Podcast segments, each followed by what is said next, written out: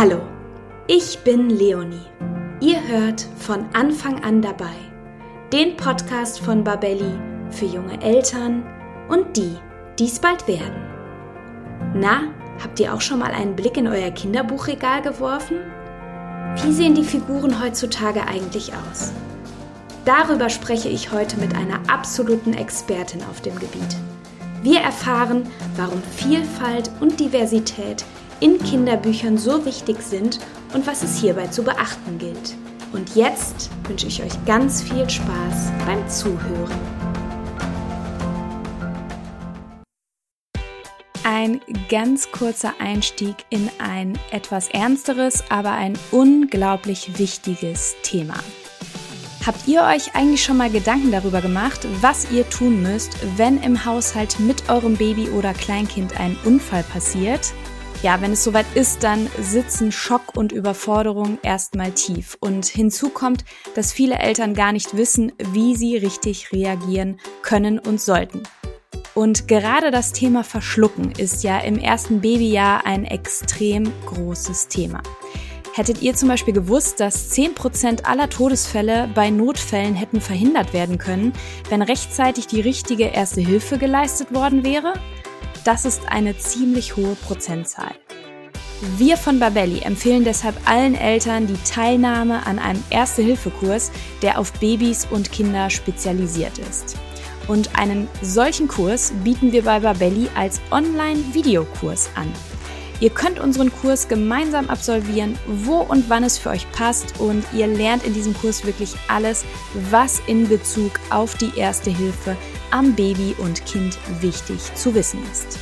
Unser Kurs wurde von zwei Kinderärzten erstellt, die sicherstellen, dass das vermittelte Wissen an euch vor allem korrekt, konkret und auch aktuell ist.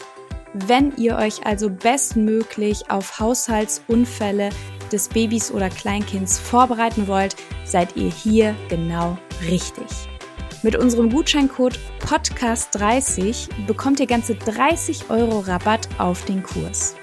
Ihr könnt den Gutschein entweder in der Babelli-App oder auch unter kurse.babelli.de direkt einlösen. Ihr findet den Gutscheincode und den Link zum Kurs auch nochmal in den Show Notes zur heutigen Podcast-Folge. Ja, und ich danke euch für die Aufmerksamkeit für dieses so wichtige Thema und wünsche euch jetzt weiterhin ganz viel Freude beim Anhören der heutigen Podcast-Folge.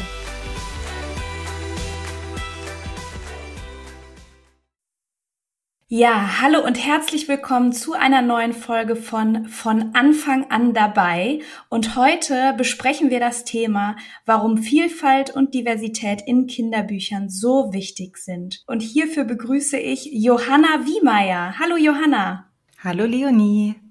Johanna, du bist Erzieherin und Kindheitspädagogin und hattest den Studienschwerpunkt Diversität und Religion, hast ein Studienprojekt durchgeführt zur vorurteilsbewussten Bildung und Erziehung in einer U3-Kita mit Blick auf die Fachkräfte, hast Fortbildung in der Peer Group Eingewöhnung und hältst demnächst einen Kurs für angehende Erzieherinnen am Berufskolleg. Wow.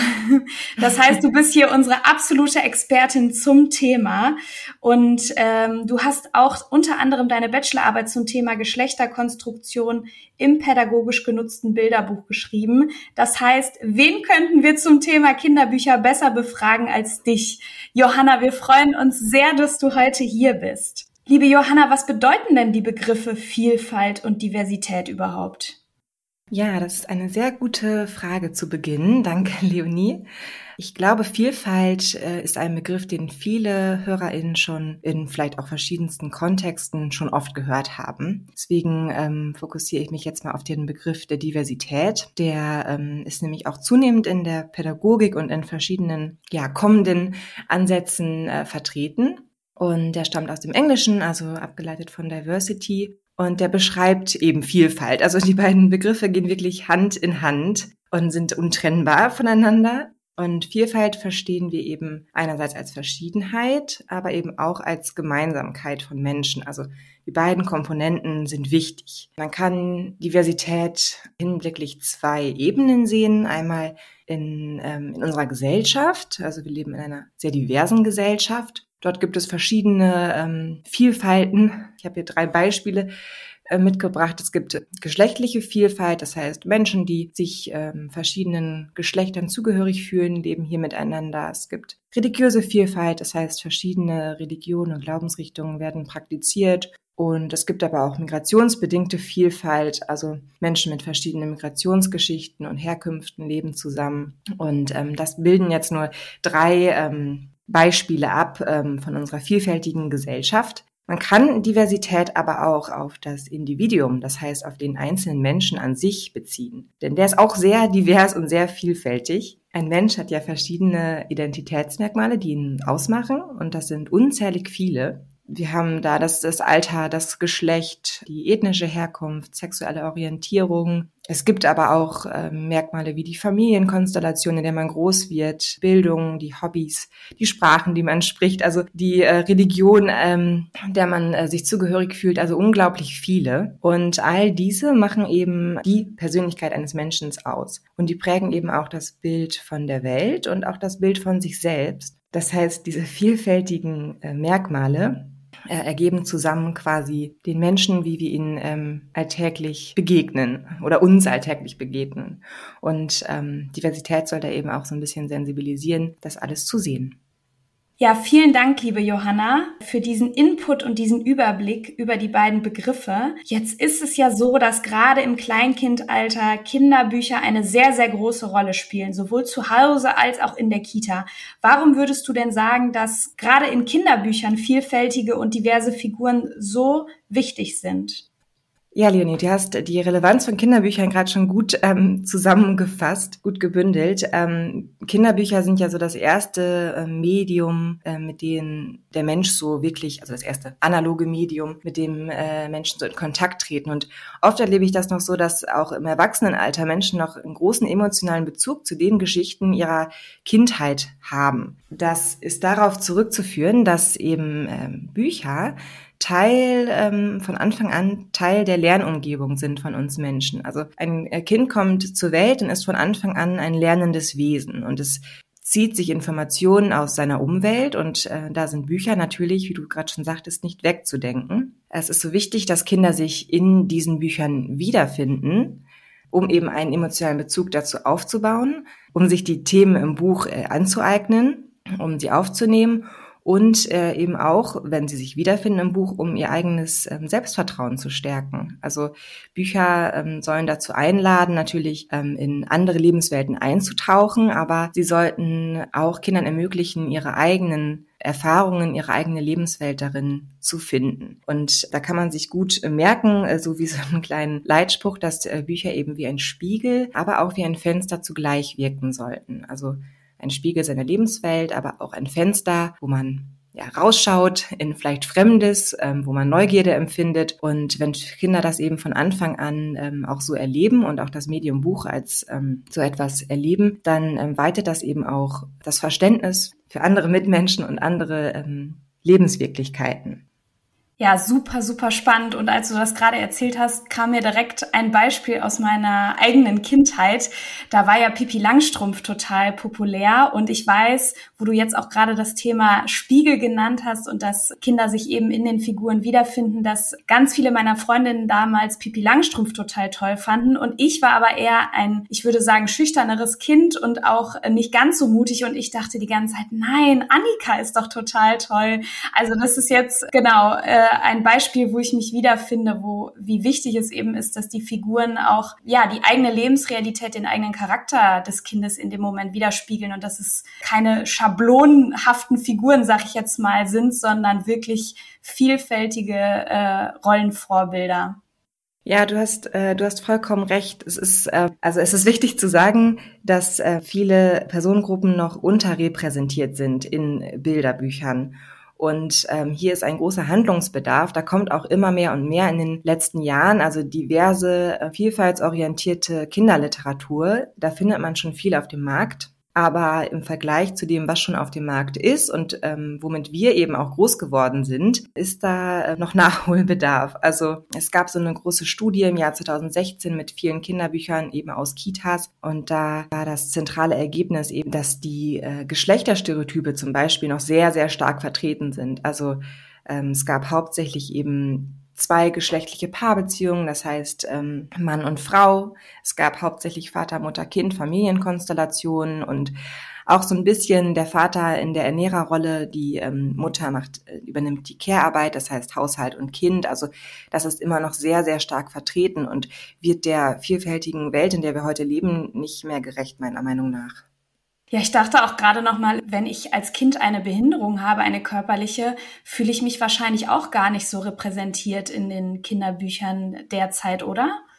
Es gibt ein paar Kinderbücher, die ähm, sich das quasi zu Herzen nehmen und da versuchen ähm, zu entstigmatisieren. Es ist aber da ähm, auch eine Herausforderung, dass man da die Balance findet. Also dass Kinder zum Beispiel mit Behinderung einen Platz finden, am liebsten in jedem Kinderbuch, aber dass man äh, versucht eben dieser Stigmatisierung äh, zu entkommen. Also dass man eben nicht, wenn man dann dieses Buch liest, diese Figur interpretiert vorrangig aufgrund ihrer Behinderung, sondern eben, dass die Behinderung eine Art Side-Fact ist und es mehr um das Individuum an sich geht als um seine Behinderung.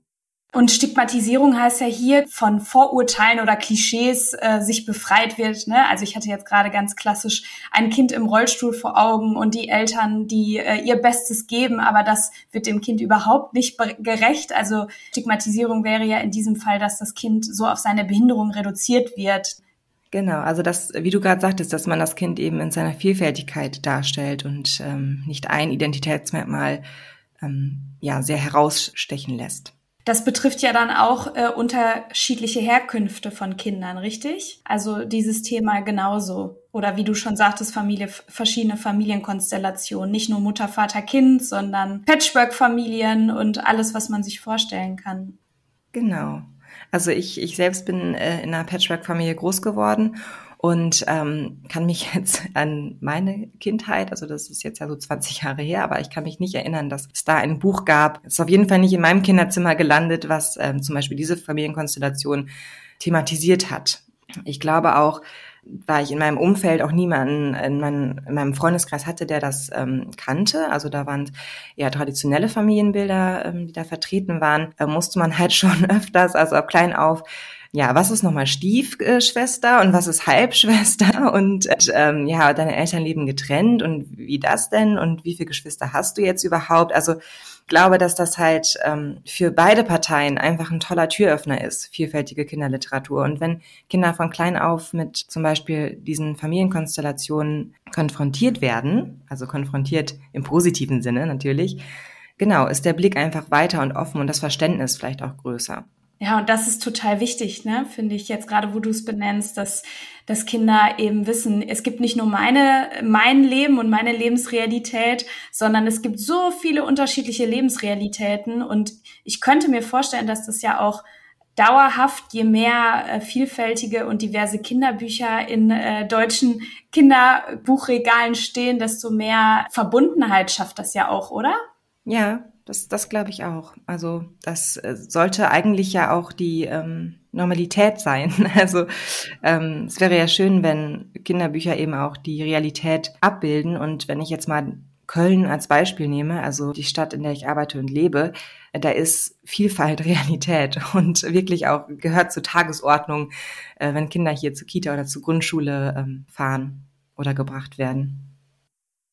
Total gut, Johanna. Jetzt haben wir schon die Vorteile eben besprochen und die Wichtigkeit von vielfältigen und diversen Kinderbüchern. Jetzt habe ich mich gerade natürlich auch gefragt, gibt es denn auch Beispiele, wo Vielfalt oder Diversität in Anführungsstrichen zu viel werden können in, im Rahmen von Kinderbüchern? Ja, natürlich sollte ein Buch immer entwicklungs- und altersgerecht ähm, ausgesucht werden.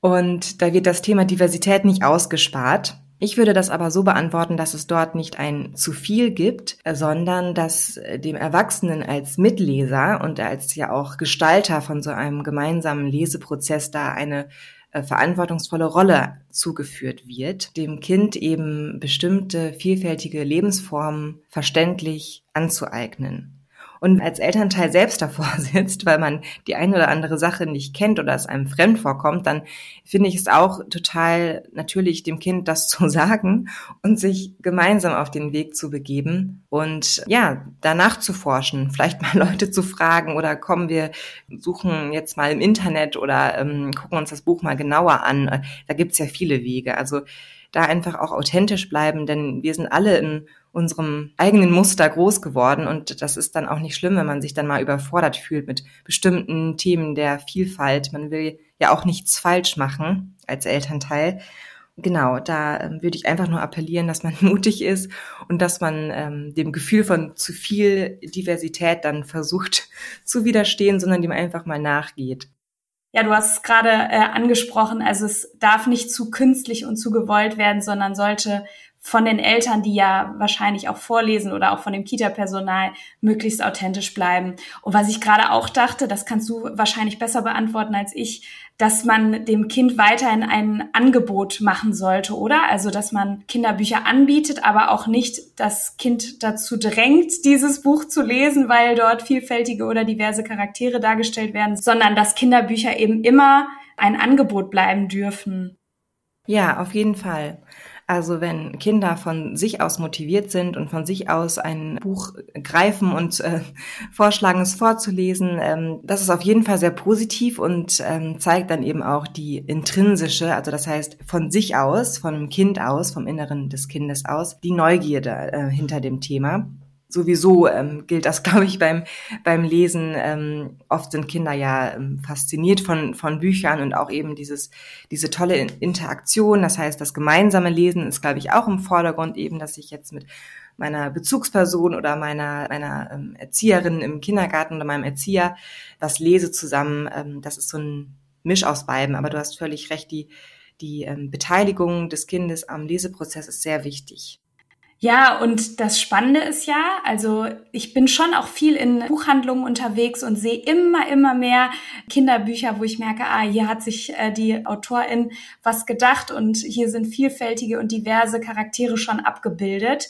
Hast du denn Kinderbücher, die du diesbezüglich hier empfehlen kannst? Also sowohl für den Kita-Gebrauch als auch besonders zu Hause? Ja, da habe ich ein paar, ähm, die ich selbst in der Praxis eben auch schon mit den U3-Kindern das eine oder andere Mal gelesen habe. Es genau gibt eine tolle Buchreihe von Daniele Graf und Katja Seide. Da sind verschiedene Bücher äh, erschienen im, im Belz Verlag. Ich lese jetzt mal die Titel vor. Ähm, Alex abgeholt, Baby ist da, Maxi beeil dich oder Ab nach Hause Luca. Man kann da an den Titeln schon erkennen, ähm, dass es da um Alltagssituationen in der Familie geht. Also Alex abgeholt spiegelt zum Beispiel die Situation wieder, dass Alex abgeholt wird in der Kita und dass alles äh, nicht so ganz läuft, wie die Mama und auch Alex äh, sich das so vorstellen. Das Besondere an dieser Buchreihe ist, dass alle Namen eben geschlechtsneutral genutzt werden und auch keine Pronomen ähm, zum Vorschein kommen. Das heißt, die Interpretation, welches Geschlecht die Hauptfiguren haben, bleibt dem Leser oder der Leserin eben selbst überlassen. Das gibt aber auch tolle Freiheiten, mit Kindern eben dann darüber zu sprechen und auch zu schauen und zu reflektieren, was hat mein Kind denn schon für Vorstellungen von dem Geschlecht Junge oder Mädchen. Aber das Buch ist sowieso sehr ähm, divers, sehr lebensnah. Also, also Menschen äh, verschiedener Hautfarbe, verschiedene ähm, Paarbeziehungen, also auch ein ähm, gleichgeschlechtliches Elternpaar ähm, ist da äh, zum Beispiel ein Thema und holt auch ähm, das Kind ab von der Kita.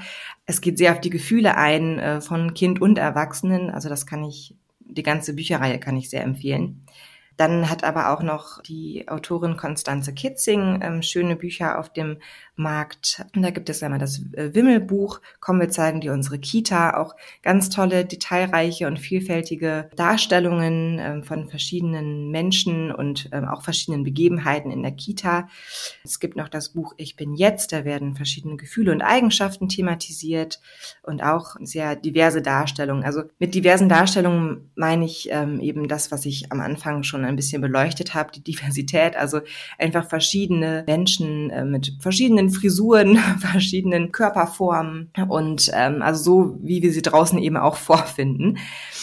Ich bin so ein großer Fan von diesen Büchern, weil sie eben genau nicht stigmatisieren, sondern einfach eine möglichst große Bandbreite von Diversität darstellen. Und generell ähm, ein Appell auch an, an Wimmelbücher, also die ähm, vereinen das eben ganz gut, möglichst viel Diversität und Verschiedenheit darzustellen und laden eben dazu ein, mit dem Kind auf eine kleine Reise zu gehen und ähm, da verschiedene Sachen zu entdecken. Dann auch noch ein Wimmelbuch, wo ich gerade dabei war, ähm, Mimis kunterbunte Welt, auch ab zwei Jahren. Ein vielfältiges Wimmelbuch für Menschen, die aus Köln kommen oder rund um Köln kommen. Auch eine tolle Möglichkeit. Da geht es nämlich um äh, die Stadt Köln und da sind auch vielfältige Situationen dargestellt äh, von Ulrika Haas und äh, Nicola Beune. Die Bücher, die ich jetzt eben genannt habe, die eignen sich für U3-Kinder besonders gut. Es gibt natürlich aber auch welche für äh, die Kinder ab drei. Äh, da haben wir zum Beispiel ähm, das Buch Das alles ist Familie von äh, Michael Engler und Juliane Swaney. Da geht es eben um verschiedene Familienkonstellationen. Habe ich tatsächlich auch in meiner Kita schon äh, genutzt. Allerdings glaube ich, dass für Kinder ab drei eben die verschiedenen und vielfältigen Familienkonstellationen, die da Thema sind, ja, dass sich das ein bisschen besser eignet, da in die Materie auch äh, einzutauchen. Also da, ähm, da geht es darum, dass zwei Kinder eben ein Paket finden vom Haus und da steht nur drauf an Familie und der Rest ist ähm, weggestrichen. Man kann es nicht mehr lesen. Dann wollen sie oder sie begeben sich auf die Suche und klingeln eben an jedem Haus und fragen eben, ja, sind sie eine Familie? Und so kommt es dazu, dass sie in der ganzen Straße die Familien und verschiedenen Familienkonstellationen eben entdecken und sich das auch erklären lassen. Genau, und da ähm, geht das Buch auch manchmal ähm, sehr ins Detail. Also es gibt zum Beispiel auch eine Familie, die ein Kind adoptiert hat. Da ist dann natürlich die Frage im Raum, wieso hat das Kind eine andere Hautfarbe als die Eltern zum Beispiel? Und äh, das ist alles sehr kindgerecht aufbereitet. Und ich glaube, das beantwortet auch oft die ein oder andere Frage, die Kinder sich dann eben stellen. Also ein sehr, sehr schönes Buch, um da eben ähm, sich auch selbst ein bisschen weiterzubilden und ja, Fragen der, ähm, der Kinder zu beantworten. Ja, liebe Johanna, ich danke dir sehr für unser Gespräch heute. Ich habe ganz viel davon mitgenommen und was jetzt bei mir so im Hinterkopf bleibt, ist auf jeden Fall, dass es ganz vielfältige Leben auf dieser Welt gibt, was uns eigentlich bewusst ist, aber deswegen ist es umso wichtiger, dass das in Kinderbüchern dargestellt wird, weil Kinderbücher eben die ersten Medien von jungen Kindern sind und Kinder dadurch von Anfang an lernen und erfahren können, dass es eben mehr gibt als nur schwarz und weiß oder ein vorgegebenes Schema von Herkunft, Familie, Aussehen oder weiteren Merkmalen einer Person. Und das äh, finde ich total spannend und deswegen ist es wünschenswert, würde ich sagen, dass es immer mehr Kinderbücher gibt, die Vielfalt und Diversität ansprechen und ja, bin gespannt, was uns da die nächsten Jahre auf dem Büchermarkt auch noch so erwarten wird. Ich auch. Johanna, dann wünsche ich dir noch einen ganz, ganz schönen Tag und danke dir für unser Gespräch. Mach's gut. Vielen Dank, Leonie. Das war der heutige Podcast zum Thema warum Vielfalt und Diversität in Kinderbüchern so wichtig sind. In den Show Notes findet ihr nochmal alle Kinderbücher, die Johanna Wiemeyer hier empfiehlt und wir wünschen euch ganz viel Freude beim gemeinsamen Stöbern. Und wenn euch der Podcast gefallen hat, dann abonniert ihn bei iTunes, Spotify oder wo auch immer ihr ihn hört, um keine neue Folge mehr zu verpassen.